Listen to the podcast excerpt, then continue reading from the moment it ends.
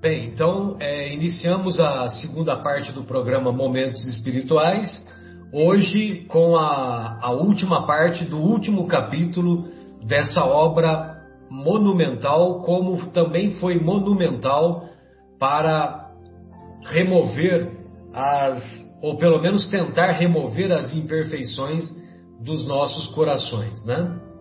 É, no, último, no último episódio nós é, observamos a, a chegada ao plano espiritual do Paulo de Tarso, coroado pela, pela, pela vitória sobre si mesmo, a mais importante das vitórias, e, e aí ele foi recebido, teve a sua. A princípio ele ficou desprovido da visão, e ele foi. E a visão foi recobrada graças à intervenção do mesmo antigo amigo espiritual, agora espiritual, Ananias.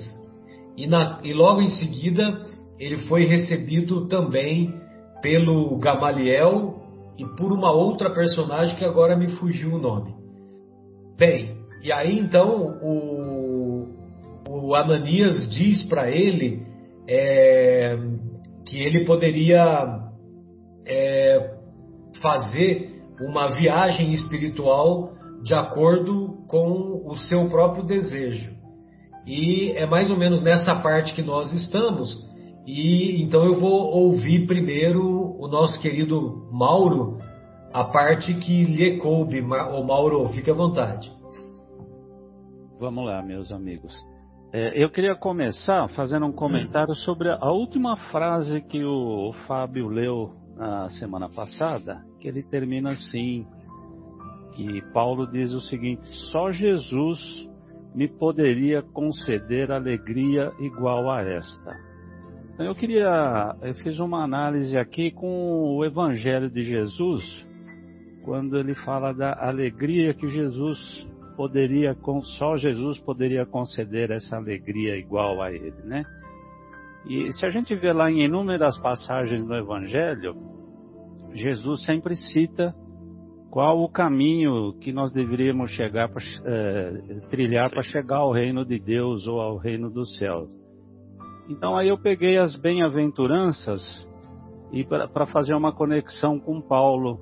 As bem-aventuranças a gente sabe que um dos sinônimos é alegria, felicidade, né? E das várias bem-aventuranças, todas elas se enquadram no espírito de Paulo, como Paulo de Tarso se conduziu depois da sua conversão. Então, as bem-aventuranças falam assim dos pobres de espíritos, humildes ou humildes, né? Então, são todas características que Paulo de Tarso desenvolveu.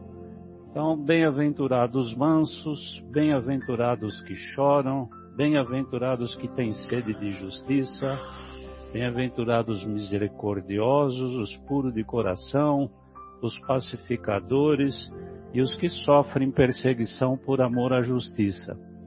Então eu achei interessante essa só Jesus poderia me conceder essa alegria, porque todas as passagens de Paulo de Tarso estão todas aqui. Ele foi um puro de coração, ele foi misericordioso, sofreu perseguição por amor à justiça, então achei bem interessante isso. E agora eu vou, vou ler aqui, é, é, é, eu acho tão importante essa, esse final de capítulo aqui que a gente tem que ler literalmente, né? Como praticamente toda a obra. Então, depois que ele fala assim que só Jesus poderia conceder uma alegria igual a essa, então, tão logo ele acaba de dizer isso, começam a chegar velhos companheiros de lutas terrenas, amigos de outros tempos, irmãos desvelados que lhe vinham trazer as boas-vindas ao transpor os umbrais da eternidade. Os deslumbramentos do apóstolo sucediam-se ininterruptos. Como se ficassem em Roma, à sua espera, todos os mártires das festividades da véspera chegaram cantando nas proximidades das catacumbas, todos queriam abraçar o generoso discípulo e ocultar-lhe as mãos.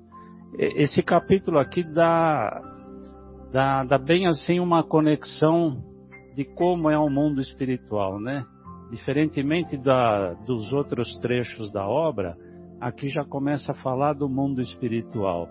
E a gente começa a ter uma percepção e uma amostragem de como é esse mundo espiritual, né? Então, é, é, é, você imagina a, a alegria de um espírito ao chegar no mundo espiritual e por merecimento encontrar e ser bem recebido por seres com quem ele se relacionou na Terra, né? É isso que acontece com Paulo de Tarso. Ele é recebido pelos amigos, pelos companheiros de jornada dele. Quiséramos nós ter essa felicidade ao chegarmos lá e sermos recepcionados pelos amigos, né? E pelas pessoas que nos foram caras. É, e continuando a leitura aqui, diz assim: Nesse interim, dando impressão de nascerem maravilhosas fontes do mais além, ouve-se uma cariciosa melodia acompanhada, acompanhadas de vozes argentinas que deviam ser angélicas. Surpreendido com a beleza da composição, intraduzível na linguagem humana, Paulo ouvia o venerando amigo de Damasco que lhe explicava solícito este é o hino dos prisioneiros libertados. Então, quando aí eu, eu imagino o seguinte: quando Emmanuel relata que os prisioneiros cantavam um hino como recepção a Paulo, me fica a impressão que eles cantavam esse hino como um reconhecimento pela devoção e pelo amor ao trabalho realizado por Paulo de Tarso. Não sei se a minha percepção está muito errada, mas dá a impressão que é isso, né? Que é uma é, é um agradecimento e um reconhecimento a tudo que Paulo fez, não só por eles, mas pela doutrina. E aí continuando, observando a intensa comoção, é, Ananias pergunta qual o seu primeiro desejo na esfera dos redimidos. Paulo de Tarso intimamente recordou Abigail os anelos sagrados do e os anelos sagrados do coração, como aconteceria em qualquer ser humano, mas integrado ao ministério divino que manda esquecer os caprichos mais singelos, sem trair a gratidão à misericórdia do Cristo, responde comovidamente que o meu primeiro desejo é ir a, Jerusalém. Então, é, fica bem claro, no meu entendimento, que Paulo, apesar de ter desencarnado, como todos nós, deve acontecer, nós continuamos a serem seres da humanidade, né? Então aqui fala que apesar dele estar desencarnado, ele ainda guarda determinados sentimentos no coração que ele gostaria de externar, né? Mas como ele já era um, um ser que estava liberto de determinados aprisionamentos terrenos, né? Ele escolhe ir para Jerusalém. E indo para Jerusalém, ele além de rever Jerusalém, ele vai poder ofertar o agradecimento a Jesus, porque foi em Jerusalém que ele perpetrou os seus principais erros, né? Os seus maiores erros, e precisava rever aquele local porque lá Jesus começou a lhe mostrar a sua misericórdia divina. Então, por isso que ele escolhe ir para Jerusalém em vez de estar preso a outros sentimentos que ele já estava conseguindo superar. Então, é, essa passagem de Emmanuel nos mostra que na vida espiritual nós vamos levar ainda muita coisa, ou praticamente todas as coisas que nós cultivamos aqui nesse planeta, né? Como até foi falado um pouquinho na, no bloco anterior sobre a, a prece na casa espírita. Então, o, então logo ele expressou esse, esse, esse desejo de ir a Jerusalém. Então logo ele pronuncia isso, uma luminosa assembleia se punha em movimento Assombrado com o poder da volitação, Paulo observa que as distâncias nada representavam agora para as suas possibilidades.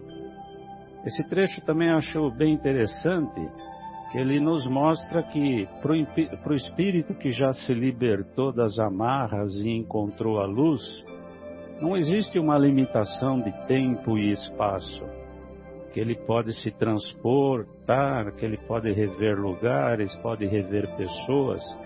Evidentemente que para tudo isso tem, como poderíamos dizer, uma autorização dos seres de mais elevada hierarquia, sempre com um, com um propósito elevado. Essa autorização ele teve porque ele tinha um propósito elevado em rever aqueles locais.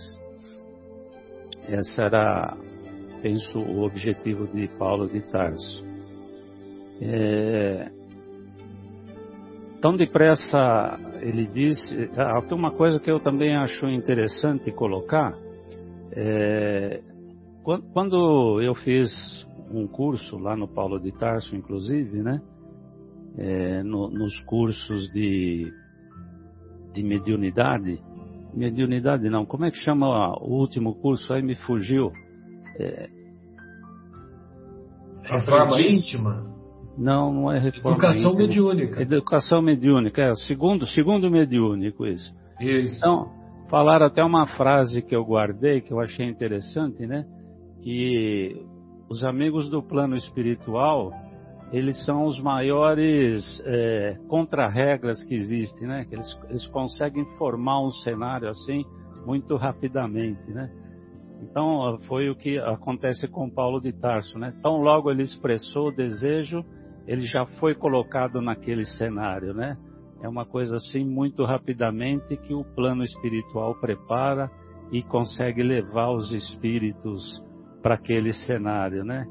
Então, eu, eu, eu, nesse trecho enxerguei um pouquinho esse cenário assim do contra-regra montando rapidamente aquele cenário coloca Paulo de Tarso naquele cenário, né?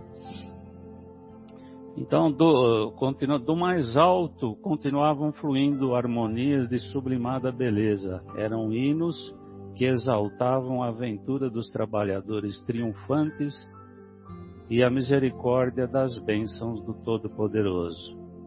Paulo desejava imprimir a divina excursão, a divina excursão, os sabores das suas reminiscências.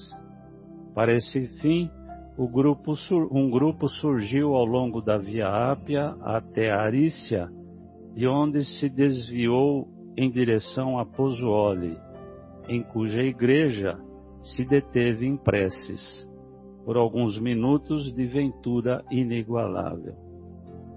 Daí a caravana espiritual demandou a ilha de Malta, transportando em seguida ao Peloponeso, onde Paulo se extasiou na contemplação de Corinto, dando curso às recordações carinhosas e doces, inflamados de entusiasmo fraternal, eh, os componentes da caravana acompanhavam o valoroso discípulo no caminho das sagradas lembranças que lhe vibravam no coração. Então, aqui eu depreendo o seguinte: a, a importância de nós nos modificarmos enquanto a gente está tá nesse planeta, como Paulo fez, para que quando chegarmos do lado de lá, como Paulo, evidentemente que a partir do momento que a gente consiga ter uma elevação como Paulo teve, né, a gente vai poder ter a satisfação de encontrar alegrias e felicidades até indizíveis, né? E poder retornar a, a lugares caros para rever as obras deixadas, né?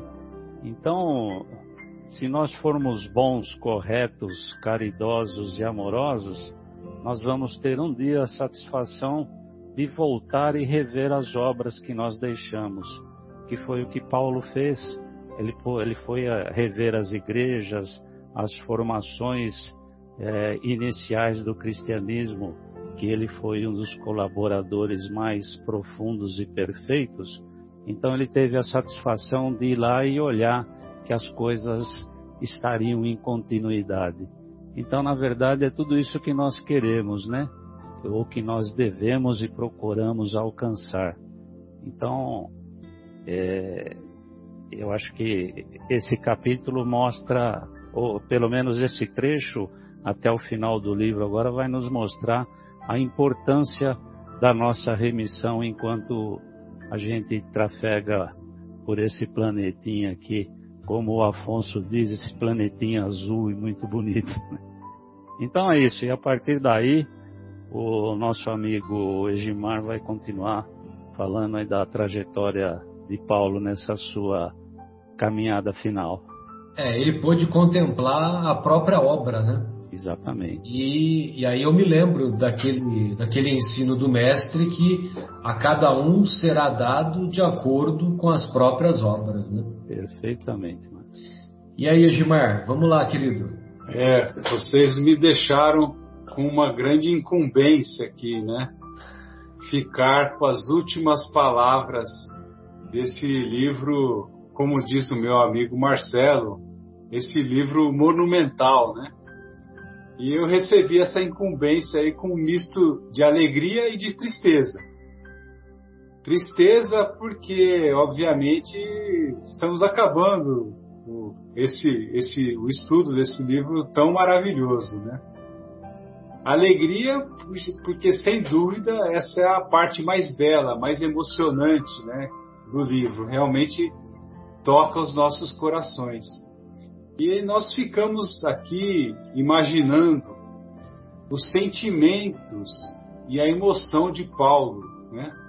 a aventura, a felicidade de todo aquele que segue efetivamente os passos do Mestre, os passos daquele que é o caminho, a verdade e a vida.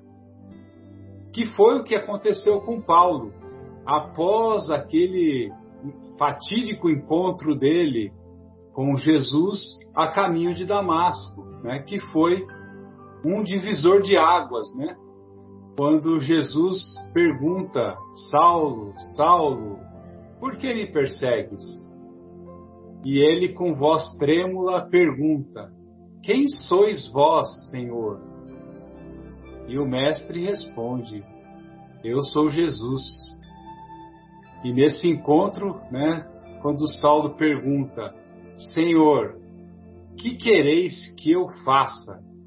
Então, a partir desse momento, ele se transformou em um dos maiores, de um dos maiores perseguidores do Cristo a um dos maiores exemplos de comportamento e divulgador do Evangelho de Jesus. Então, essa, esse era o preâmbulo, né? Que eu queria fazer quando o, o Paulo então essa segue com, a, com essa caravana espiritual segue o seu destino com algumas paradas especiais, né, Mauro? Está lá com, com aquela, aqueles espíritos acompanhando ele. Então ele para em Atenas, Tessalônica, Filipos, Neápolis, Troade e Éfeso, lugares que foram muito marcantes na vida de Paulo. Em cada um desses lugares, então, Paulo orava em gratidão ao Altíssimo, porque cada um daqueles lugares representou aí uma, uma, vamos dizer, uma etapa importante na vida do Paulo.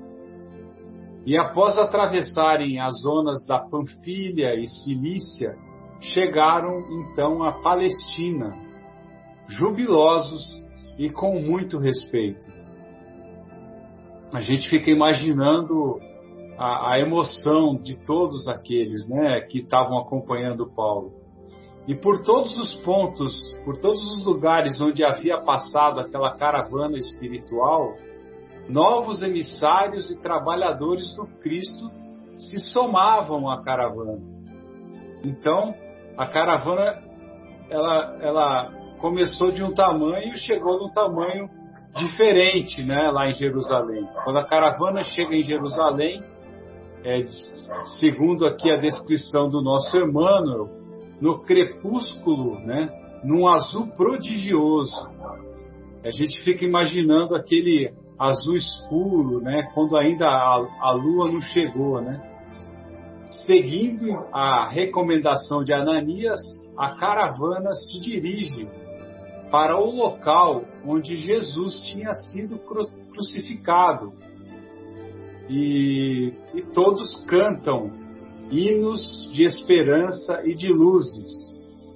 Então a gente fica também imaginando a emoção né, daquele momento, é, todos cantando em agradecimento, deve ter sido uma coisa assim fantástica, né? E nesse momento, então, Paulo de Tarso ele começa a lembrar dos erros que ele cometeu no passado na figura de Saulo de Tarso. Ajoelha-se em sinal de respeito e faz uma fervorosa prece. Os companheiros recém-libertos que o acompanhavam recolhiam-se em êxtase, enquanto ele procurava exprimir sua mensagem de gratidão ao Divino Mestre. E foi nesse momento, então, que ocorre, né, segundo a descrição de Emmanuel, um fenômeno maravilhoso. Como se, ele diz lá, né, como se aquele céu azul fosse rasgado, né, e vindo do espaço infinito uma trilha luminosa, com três vultos que se aproximavam radiosos. É, realmente deve ter sido uma cena assim marcante para todos aqueles que estavam ali. Então desce Jesus ao meio, Estevão à sua direita e a tão amada Abigail, né, à esquerda do mestre. Para a gente ter a noção da grandeza desses espíritos, né? Jesus, Estevão e Abigail, né? Não é, é são espíritos extremamente elevados, né? Aí Paulo, então, já ele já estava emocionado, ficou emocionado e meio, né? Porque, como diz Emmanuel, Paulo perde a voz, ele não consegue falar tamanha emoção. A única coisa que ele consegue fazer é estender seus braços em direção né, àqueles que estavam chegando. Então, lágrimas abundantes é, correm pelo, seus, pelo seu rosto. Né? Então, adiantam-se Abigail e Estevão. Eles vieram mais à frente. Abigail toma suas mãos com muita ternura, enquanto Estevão o abraça com muita efusão. Imagina a emoção dessa cena, né? Porque é uma cena que representa o perdão de todas as ofensas. Nós estamos ali tendo um encontro daquele que foi, vamos dizer, o foi o executado com o executor, né? E ali eles estão se abraçando amorosamente, né? Paulo quis retribuir imediatamente esse gesto de carinho, beijar-lhes as mãos. Mas como diz Emmanuel aqui, Emmanuel, né? Mas como uma criança dócil, ele pede autorização para seus atos e olha para Jesus, né?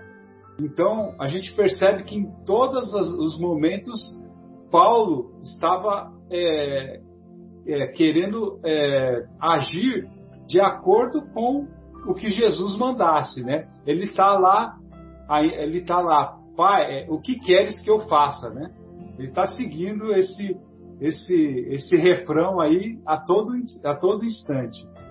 E o mestre sorriu então compreensível e, e carinhosamente diz: Sim, Paulo, sê feliz. Vem agora a meus braços, pois é da vontade do meu Pai que os verdugos e mártires se reúnam para sempre em meu reino. Gente, que os verdugos e mártires se reúnem, se reúnam para sempre em seu reino. É, todos somos irmãos, né? Aí, é, aí que a gente relembra aquele ensinamento, né? O, o, o mestre falou: amar a Deus sobre todas as coisas e ao próximo como a si mesmo. Então, quando, quando a gente está amando o próximo como a si mesmo, não existe mais essa história de verdugo e mártire, né? Ele já, já sumiu, né? Então, eles estão. É, eu, eu lembrei justamente desse mandamento nesse momento. E ele continua assim. É, é, quer dizer, né, é, o, que, o, que, o que, eu, o que eu tenho como reflexão é que o nosso destino é a reconciliação, o entendimento com os nossos inimigos. Então, é, essa é a, a, a, reflexão sobre essa passagem aqui, né? É, e aí ele continua, né? Lá embaixo, Jerusalém contemplava embevecida o crepúsculo vespertino, esperando a luz do luar que não tardaria com os primeiros clarões. É, sem palavras esse final, né, gente? É realmente incrível. Então eu abro a, a palavra para os nossos companheiros aí que queiram fazer algumas observações adicionais aí sobre esse final emocionante. É, Egimar, o que chama atenção aí é quando o mestre diz, né, que é da vontade de meu pai, né? Ou seja, é uma determinação que haja esse entendimento entre verdugos e mártires. Então, quer dizer, é da vontade dele. Ou cedo ou tarde vai se estabelecer essa vontade, né? E a outro comentário que eu gostaria de acrescentar é que o livro começa lá no primeiro capítulo descrevendo a manhã radiosa da cidade de Corinto. E agora o Emmanuel termina termina termina descrevendo o crepúsculo vespertino, vespertino esperando o luar que não tardaria com os primeiros clarões. É. Então, quer dizer, né, só uma um escritor de alta hierarquia como esse espírito grandioso do Emmanuel para escrever né, uma obra tão, tão imensa como essa, tão cheia de poesia e ao mesmo tempo cheia de ensinamentos. Né? Ô Fabinho, gostaria de ouvi-lo, Marcos, Mauro, fica à vontade aí a respeito dessa passagem. Só complementando eh, essa, essa, frase aí que é maravilhosa, né? Da reunião dos verdugos com os mártires, com os mártires, né? Eu queria pegar aqui no, no, no livro dos Espíritos, na questão 614, acho que dá um resumo maravilhoso disso. Que diz assim: a lei natural é a lei de Deus a única e verdadeira para a felicidade do homem. Ele indica o que o homem deve ou não deve fazer. O homem só é infeliz porque dela se afasta. Exatamente. Maravilhoso, né? Exatamente. Bem lembrado. Boa analogia. Então, quando é, nós quando nós estamos próximos do cumprimento da lei de Deus, nós nos encontramos nessa situação de êxtase e de felicidade que o, que o Paulo é, se encontrou quando, quando teve esse encontro é, inesquecível. Né? Eu, eu, fiquei pensando no seguinte: é, a dificuldade que Emmanuel deve ter tido para descrever é, as coisas é, superiores para nós, né, nesse livro aqui. Tem um momento aqui que ele fala assim, que de mais alto, estou tentando procurar, não estou achando aqui agora. Ah, achei. Ele fala assim: de mais alto continuavam fluindo harmonias de sublime beleza. Aí eu fiquei pensando, mas eles já estão no alto, né? Eles estão é, volitando lá por cima da, é, das, das regiões espirituais. E aonde que é esse alto, né? Aonde que é esse alto? Será que é o alto em cima de Corinto? É o alto em cima de Roma? É o alto em cima de Jerusalém? Ou é o alto lá em cima da de Nossa Senhora? Não, de é, como chama a nossa cidade da. Meu Deus do céu. Aparecida? Aparecida, né? Lembrei de Nossa Senhora. Sim, ou será que é em Aparecida, ou será que é. é... Em Fátima? É. Onde, né, Marcos? É. Então, ele coloca do alto, né? Ele coloca do alto. É, do alto em sentido figurado, com certeza é do em sentido figurado, né? Que ele está falando aqui. De mais alto, é, alto do ponto de vista do espírito, né? Do ponto de vista de elevação espiritual. Né? Então, o livro tá, está cheio de, de, de é, metáforas, de metáforas, de imagens, de comparações, como a própria Bíblia.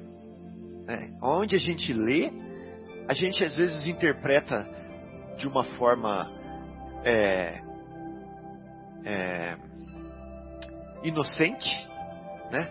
muitas vezes inocente, que ele fala assim, por exemplo, olha, não dá para descrever essa melodia na linguagem humana. Não dá. E mesmo muitas coisas que dá para descrever, ele tenta, ele tenta, com certeza ele descreve com sentido, com linguagem figurada, com metáfora, né? E, então, é, esse livro, ele não é para ser lido. Esse livro é para ser meditado, né? Esse livro é para ser meditado em cada em cada detalhe. Em cada detalhe a gente tem que parar e meditar sobre aquilo. Meditar, porque ah, só aí a gente vai conseguir arranhar, eu acho, a profundidade de muitas coisas que estão escritas aqui. Né? Isso é, é um ponto do que eu queria falar. E eu, eu falei tanto do primeiro ponto que eu esqueci qual era o segundo ponto. Alguém fala aí, quem sabe eu me lembro. Eram duas coisas. Marcos, o que, que, você ia falar, Marcos? É, eu, eu, ia falar, esse livro, é claro que eu vou falar, já, já foi muitas vezes falado, que esse livro ele, ele é, modifica né, as pessoas que leem, acho que é, não são as mesmas. Mudem pouco ou mudem muito, mas uh, acabam mudando um pouco depois que leem, porque ele é um livro marcante. Né? E cada, como o, o, o, Fábio falou, né, cada detalhe, cada palavra é rica de ensinamentos.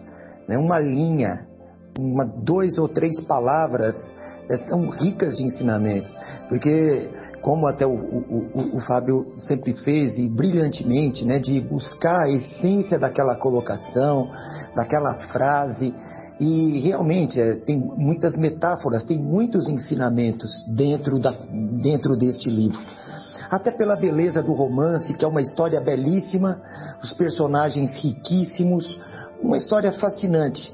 Mas dentro de uma história fascinante, algo ainda muito mais rico, que é a, a, a, a parte filosófica, a parte é, é, que, que nos ensina realmente. É lindo demais. E o final, né, Edmar, ficou contigo, um final tocante, né? Porque Paulo é, além de encontrar com o grande amor dele, Abigail, encontra com, com Estevão, né, o qual perdoa ele no momento ali né, que está é, prestes a desencarnar. É, e, e, mesmo assim, naquele momento, ele não entendeu aquilo, ele ainda continuou, ele não entendeu. Então, aquilo não tocou ele na, ainda naquele momento.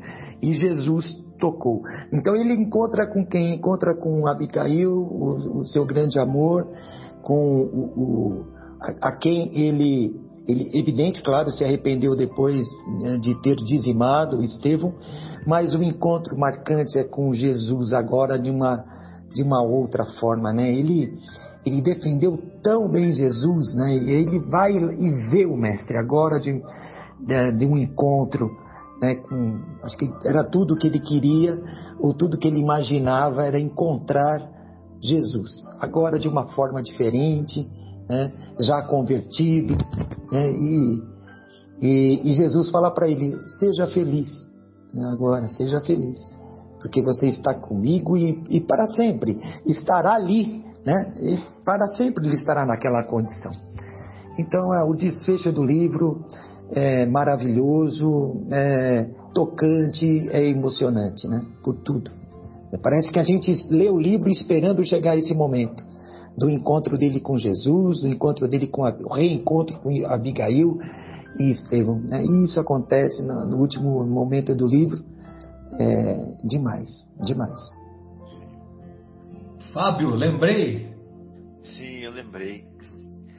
É, só de lembrar, eu estou me emocionando um pouco aqui, porque é, eu não esperava que no último capítulo do livro eu ia ter, no último momento do livro, eu ia ter um presente, assim, que era uma, uma visão da, da grande mensagem que o livro deixou para mim, né? Especialmente para mim.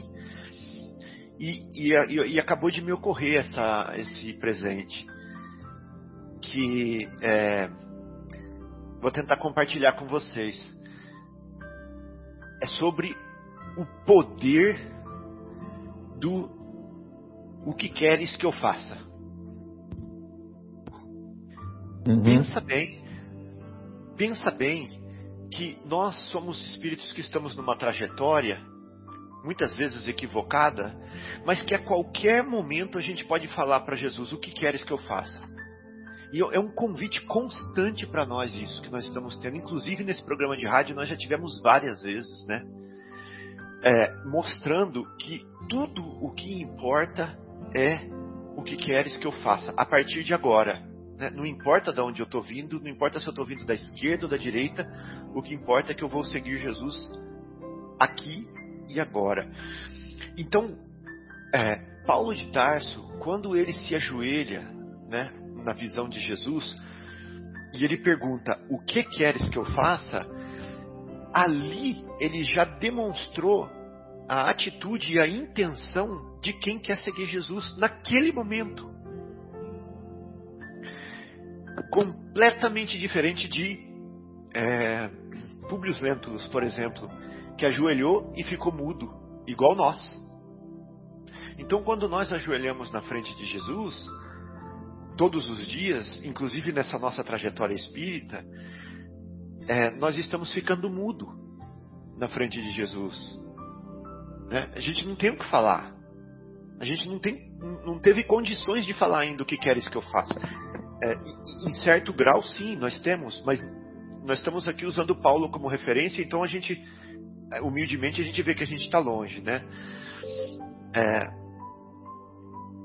e muitas vezes a gente, quando a gente é, tira o Cristo da vista, a gente volta para o mundo, como é, Publius Lentulus voltou, vendo a filha curada, mas voltou para César, né?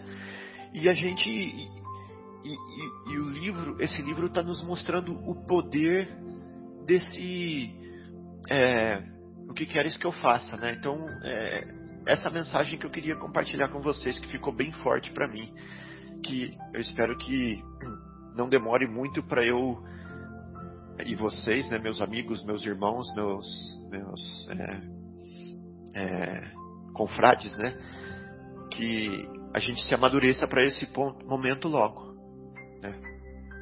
É isso. É, e o Senhor que queres que eu faça pode ser só somente todo dia, somente toda hora. Toda hora. Muito bom, amigos. É, ô Marcos, vamos, vamos então dar continuidade a essa, a essa mensagem que foi assinada pelo, pelo Antônio César Perry de Oliveira, é, Perry de Carvalho, desculpe, que foi escrita na revista Reformador em janeiro de 2012. Então, fica aí, fica, fica a bola passada aí para você.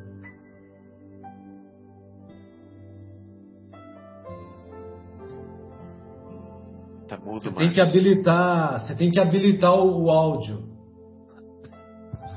Muito obrigado. Desculpe, amigos.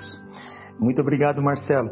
O, esse texto é, muito importante, uh, até para coroar um pouco o que nós estudamos, o livro que se, que, que se encerrou há pouco.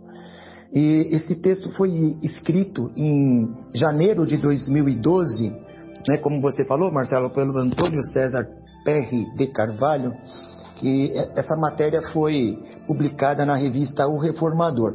Naquele momento, ou neste ano de 2012, é, faziam 70 anos da publicação deste livro. Esse livro começou a ser escrito em 1941, né, mas foi meses depois, terminou em, em, em 2012, em, em, em, em 1942, isso, em 2012, é, da publicação já se faziam 70 anos. Isso indica que já são quase 80 anos da, da publicação desse livro e são mais de 80 anos que ele é, começou a ser escrito. Então, é, olha que, que bacana esta, esta matéria. Então, essa matéria é, conta um pouco né, daquele momento, da história deste livro, de como ele foi escrito. Né? É, ele fala que, é, que Chico Xavier ele usava uma saleta térrea da casa do doutor Rômulo Joviano né, na Fazenda Modelo, lá em Pedro Leopoldo. Né? É, ele usava essa salinha, só que era hora de trabalho dele. Então, eles ressaltam que ele usava essa sala para escrever esse livro apenas naquele momento, nos intervalos das refeições. Olha só. Isso porque ele também tinha refeição, então ele almoçava e escrevia, né? Então ele tinha pouco tempo para escrever, todo dia escrever um trecho deste livro. E, e, hoje, essa fazenda modelo em Pedro Leopoldo, ela, bom, primeiro que ela era o local de trabalho, como eu falei, né, do Chico, que trabalhava no Ministério da Agricultura, nessa fazenda modelo. Ela foi transformada atualmente, atualmente não, há alguns anos atrás, em um espaço cultural chamado Espaço Cultural Chico Xavier. Foi inaugurado no centenário de Chico Xavier, ou seja, Chico Xavier estava encarnado nessa época que Chico Xavier nasceu em 1910 né, e desencarnou em, mil, em 2012. Então ele, ele desencarnou com 102, né? 102 2002. anos. Ah, ah, desculpa, 2002, perdão, perdão, Marcelo, desculpe. Então ele já, do centenário do nascimento de Chico Xavier, é, tem razão, perdão. É, ele, ele, ele desencarnou com 92 anos, então, né? É isso, né? 92. Isso. 92 anos. Em 2012 ele faria 100 anos. E, e neste ano foi inaugurado o, o, esse espaço na Fazenda é, Modelo, né, o espaço cultural é, Chico Xavier. Né? E isso foi feito pela Universidade Federal de Minas Gerais, que cuidava daquele espaço, estava hum, por responsabilidade dela, juntamente com a FEB e com a União Espírita de Minas. E, é, e, então aqui nesse trecho, nesse texto diz que o livro Paulo Estevão então foi lançado em julho de 1942. A, a revista O Reformador, naquela época, anunciava já esta obra, né, em um artigo de Ismael Gomes Braga. Aí eu vou até ler esse, esse artigo, um, é um artigo, um artigo curtinho, mas é interessante ler o que ele escreve sobre esse artigo. Né, o Ismael Gomes Braga diz assim: é uma biografia romanceada do tipo das biografias modernas, mais diferente destas pela sua finalidade. Olha só, interessante. É uma, é uma biografia romanceada, né, do tipo dessas, desse tipo de biografia moderna, mais diferente destas modernas pela sua finalidade. Então, a finalidade dessa obra é é esclarecer, é educar, é passar uma mensagem mas muito, mas muito, muito, muito mais importante né, dentro dessa belíssima obra, apesar dela ainda ser linda né, pelo romance. É, no livro de Emmanuel, os principais personagens nos traçam regras de conduta. Regras de conduta. Abrem o roteiro para a humanidade. Olha só a importância então deste livro, né? E o articulista, né, ele ainda escreve, é, pela beleza da forma e elevação dos ensinos, é sem dúvida uma obra de grande futuro. Então ele já, é, ele já na, na matéria dele já previu que seria uma obra marcante. E no mês de lançamento dessa edição histórica, Alexandre Dias comentava que as cenas e os cenários bem traçados, eu vou entrar agora um pouquinho até no seu pedaço, Marcelo, só algumas linhas para complementar aqui essa leitura, tá? Fique à vontade. É, as cenas e os cenários. Opa, cadê? É, é, pela, pela beleza da forma e elevação, dos, é sem dúvida uma obra de grande futuro.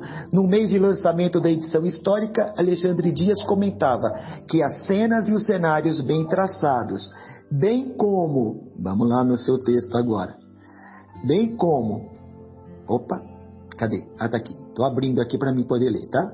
Como romance histórico. Isso, é, dois, não, é 1522. Né? Perfeita caracterização dos personagens prendem a atenção do leitor, tá? bem como a perfeita caracterização dos personagens prendem a atenção do leitor. Então, olha, se vê o, o, que naquela época já já previam o sucesso e a grandiosidade dessa obra e o quão importante ela é para para os anos vindouros. É isso aí, Marcelo. Acho que agora é contigo. A é, então, e, e após sete décadas, esse romance é considerado a obra-prima da psicografia de Chico Xavier. E ela se destaca entre os mais editados pela FEB, pela Federação Espírita Brasileira. Perfeito. Este livro traz grande contribuição para o entendimento das movimentações iniciais dos seguidores do Cristo, os homens do caminho, depois chamados cristãos, fato relatado pelo autor espiritual, né? Que ele conta que o, o Lucas que sugeriu para que os homens do caminho assumissem a denominação cristãos. É uma obra portentosa para se entender a profundidade e a abrangência de Paulo de Tarso, apóstolo indireto, mas inegavelmente o maior discípulo do Cristo e responsável pelo assentamento das bases do cristianismo em várias localidades do império e na sua capital, Roma no, naquele texto em breve notícia, texto que antecede e prepara o leitor para a obra, o, o Emmanuel vai esclarecer. Esse texto breve notícia, nós estudamos ele porque ele tá na, ele é considerado o prefácio da obra, lá no comecinho. Não é nosso propósito levantar apenas uma biografia romanceada.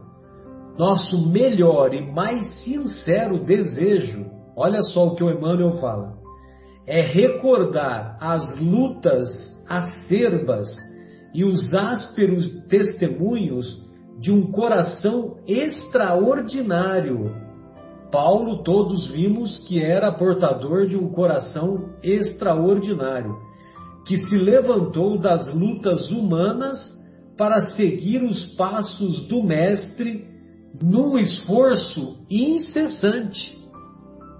Então, o, o, o, Fábio, quando você diz, né, que ele, que ele falou lá para Jesus que queres que eu faça, ele, ele assumiu esse trabalho de maneira incessante. Estevão faz jus por parecer, por aparecer no livro, no título do livro, pois sem Estevão não teríamos Paulo de Tarso.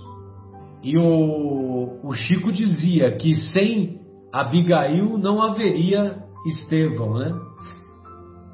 A contribuição de Estevão e de outras personagens desta história real vem confirmar a necessidade e a universalidade da lei da cooperação.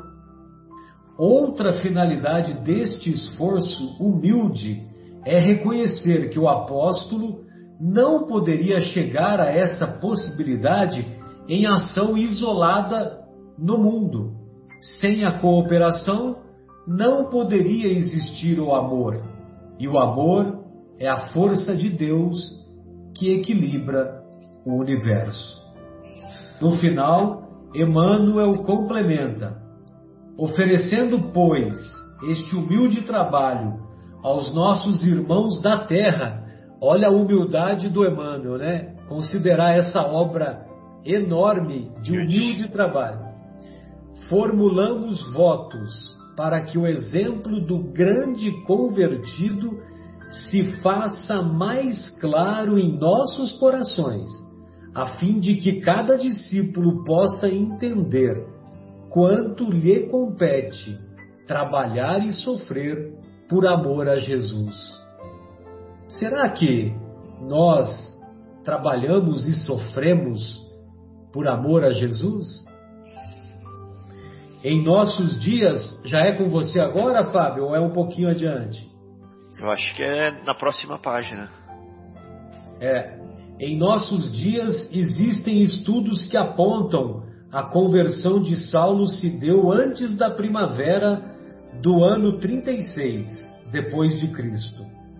Após o alerta do inigualável encontro Saulo, Saulo, por que me persegues? Surgiram momentos difíceis e delicados, de intensas lutas interiores e de humilhações, inclusive quando o ex-doutor da lei procura a Igreja do Caminho nos arredores de Jerusalém as definições para os primeiros labores apostólicos, as polêmicas sobre a abrangência do trabalho e da difusão do cristianismo. Paulo superou as tendências judaizantes de alguns apóstolos e partiu para a disseminação da mensagem e da vivência cristãs junto à gentilidade. E aí, e, e em seguida como é que ficou, Fábio?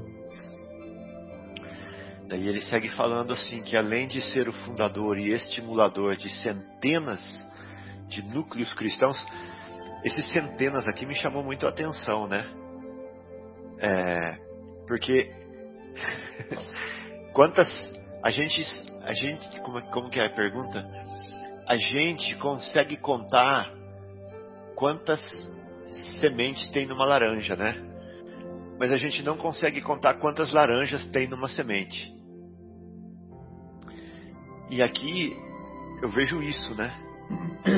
Ele funda, se ele funda uma casa, uma, um, centro, né? É, se ele funda um núcleo cristão, é uma semente que você não sabe quantas laranjas vão dar isso. Agora ele não fundou um, ele fundou centenas. Né? Então é impressionante. Além de ser o fundador e estimulador, ou seja, lembra da musiquinha que você é responsável por aquilo que cativas? Cativou, disse alguém, responsável é você pelo que cativou. É aqui, ó. Ele fundou e estimulou centenas de núcleos cristãos. Né? inovou ao redigir as epístolas. Imagina, gente. É, aí vem uma citação, né? Não te atormentes com as necessidades do serviço. É natural que não possas assistir pessoalmente a todos ao mesmo tempo. Se eu não me engano, essas palavras são de Jesus para ele. Né? É, no, no, citada no livro. Né? Porque ele chorava, né? Com vontade de estar presente, de não deixar, de, de não deixar apagar a chama, de estimular, e ele não podia. Então Jesus falou para ele: Não te atormentes com as necessidades do serviço. É natural que não possas assistir pessoalmente a todos e ao mesmo tempo. Poderás resolver o problema escrevendo a todos os irmãos em meu nome. Ah, então era Jesus mesmo. Então veja bem, pulou uma partezinha aqui que eu acho muito legal, que é use os poderes do Espírito, né? Que Jesus fala para ele. É, você poderá utilizar os poderes do Espírito, ou seja, escrevendo em meu nome, você vai estar em todos os lugares e você vai chegar a todos os corações. Então há uma orientação e aprendizagem nessa obra e vale o destaque para o roteiro continuado. Aí tem uma outra citação aqui, se eu não me engano. As assembleias eram dominadas por ascendentes profundos do amor espiritual. Eu acredito que nessa parte ele está descrevendo a igreja de Corinto, de é, não de oh, Deus, Antioquia. A Síria, Antioquia. Isso. Antioquia. Eu acredito que ele está descrevendo a igreja de Antioquia aqui nesse pedaço. As assembleias eram dominadas por ascendentes profundos do amor espiritual. A solidariedade estabelecera-se com fundamentos divinos. Nossa, gente, uma solidariedade que tem fundamento, alicerce base divina. A união de pensamentos em torno de um só objetivo. O que, que nós estudamos hoje? Nós estávamos falando da, é, da, da, comunhão, né? Que Jesus estará lá quando um ou dois estiverem reunidos em seu nome. Então, olha lá, ó. A união de pensamentos em torno de um só objetivo, né? Dava ensejo a formosas manifestações do que? Jesus ali com eles, aonde um ou mais estiver reunido, dois ou mais estiver reunido em meu nome, aí estarei. Então vamos ler de novo. A união de pensamentos em torno de um só objetivo dá ensejo a formosas manifestações de espiritualidade. Em outra obra, o autor espiritual esclarece um episódio curioso. Aí vem, Marcelo. Aí vem. Em outra obra, o autor espiritual esclarece um episódio curioso. O autor espiritual, né, nós estamos falando de Emmanuel, que o vincula ao apóstolo dos gentios. Hã? Ele vai descrever um episódio que vincula Emmanuel, quem escreve o livro, ao apóstolo dos gentios, Paulo. E, a nosso ver, a toda a sua trajetória espiritual. Então, aqui é um comentário né, do Perry, que vai um pouquinho além. Ele fala assim: olha, ele descreveu aquele pedacinho ali, mas eu acho que esse vínculo se eternizou, meu amigo. Né? Criou laços, cativou. Né? Agora ficou responsável.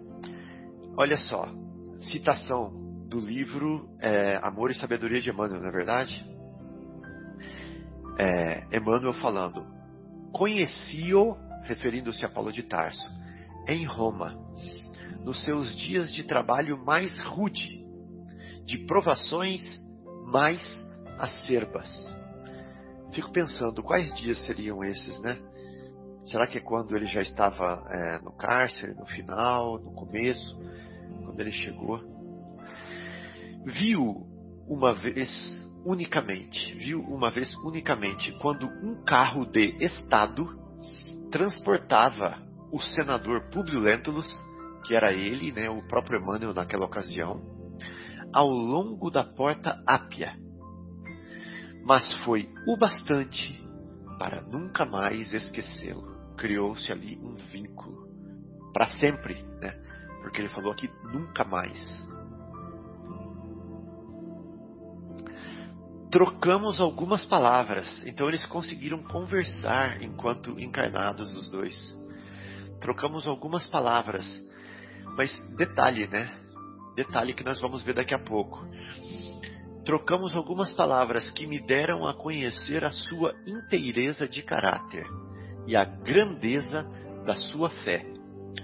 O fato ocorria pouco depois da trágica desencarnação de Lívia, e eu trazia o espírito atormentado.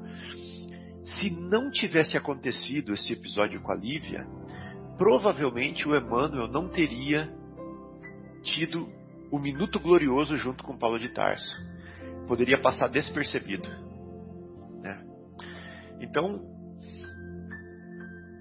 a minha mulher, que eu conheço muito bem, um anjo do meu lado a vida inteira, 20 anos de renúncia, humilde do meu lado, se entrega às feras em nome desse Cristo, em nome do Evangelho dele, é, sendo estabelecido, para que ele fosse estabelecido na terra. E aí agora, então, eu dou ouvidos e eu me interesso e eu quero conversar com esse que prega e que vive o mesmo Cristo. Né? Se isso não tivesse acontecido, se a Lívia não tivesse preparado o Emmanuel, o Emmanuel não teria absorvido provavelmente em sua plenitude essa experiência com Paulo de Tarso e não teria criado esse vínculo. Então, se Abigail é para Estevão e Estevão é para Paulo de Tarso, aqui nós temos a Lívia que é para Paulo, que é para Emmanuel, que é para Paulo de Tarso, assim vai, né? É, Paulo de Tarso que é para sei lá, vocês entenderam a mensagem, a ideia. Bom, como já destacavam os primeiros comentaristas de Reformador sobre a obra em foco, o romance é muito significativo.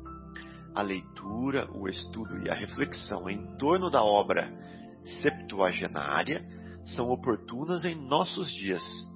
Aqui eu discordo dele. Porque segue sendo oportuna. e, seguirá, né? É, quer dizer, discordo assim, falando só para ficar engraçadinho, né? Mas lógico que eu não discordo. São oportunas em qualquer tempo, né? Exatamente. Cabem ilações e até algumas analogias com relação a algumas querelas e polêmicas organizacionais. Bom, o que será que ele quis dizer com isso, né?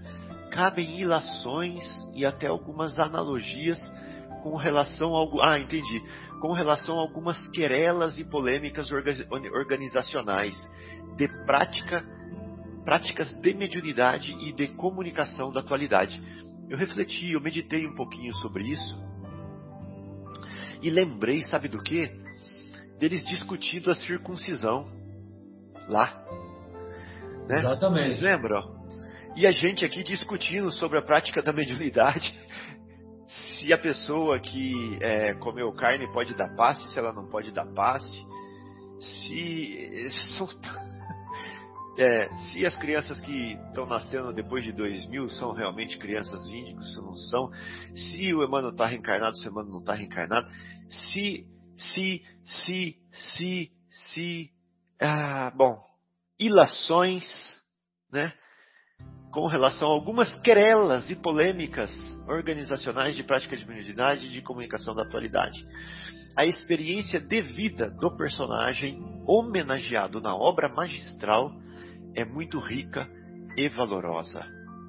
A inspiração de Paulo é sempre valorizada por Emmanuel. Em Paulo, a inspiração em Paulo. Isso, a inspiração em Paulo é sempre valorizada por Emmanuel. Aí vem aspas. O convertido de Damasco foi o agricultor humano que conseguiu aclimatar a flor divina do Evangelho sobre o mundo. Meditei aqui também. Vou, vou repetir. O convertido de Damasco foi o agricultor humano que conseguiu aclimatar a flor divina do Evangelho sobre o mundo. Vocês se lembram que o Paulo de Tarso falou assim: Olha, nós precisamos copiar esses evangelhos.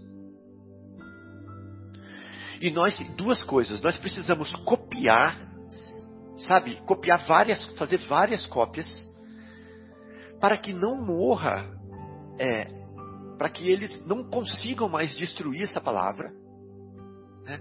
E a outra coisa, nós temos que divulgar em todos os lugares, porque só aqui o, o, o, o judaísmo é capaz de abafar, se, se deixar ele só aqui. Né? Então eu lembro muito bem dessas duas preocupações de Paulo de Tarso, que culminaram na propagação do evangelho. Né? E, além disso, ele moldou a sua vida no Evangelho. Então, com, com essas atitudes, ele fez isso. Ó.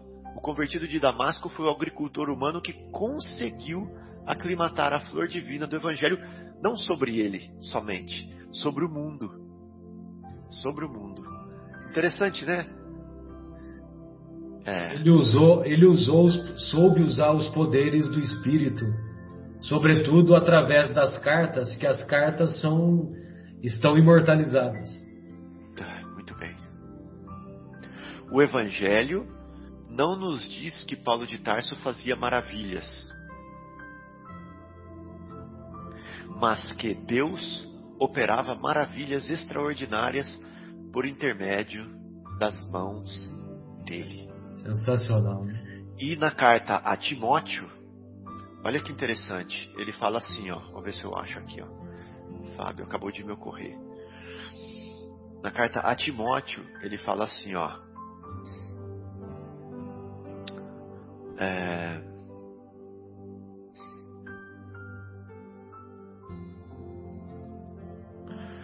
Vós, porém, não estáis na carne, mas no Espírito, se é que o Espírito de Deus habita em vós.